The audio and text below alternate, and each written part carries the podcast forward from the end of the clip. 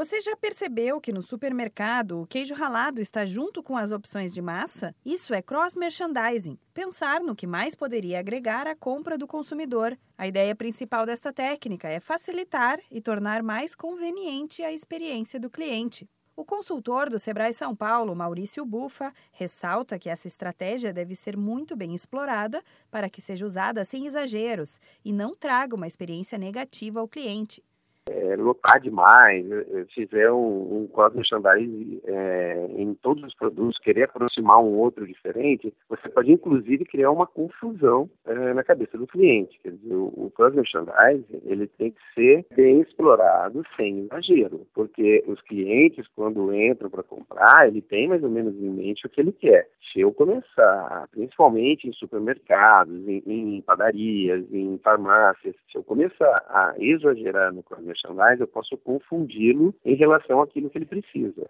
A técnica também vale para e-commerce. Na verdade, nas compras pela internet, o cross-merchandising pode ocorrer de forma mais orgânica, conforme o histórico de busca do consumidor. Para as lojas físicas, é válido analisar as compras pelos códigos de barras, ver os produtos que existem em comum em uma mesma compra e definir de forma criativa como impactar o maior número de clientes. Maurício Bufa destaca que o mais importante para o empreendedor é conhecer o comportamento de quem compra. A coisa mais importante para o empresário é conhecer o cliente.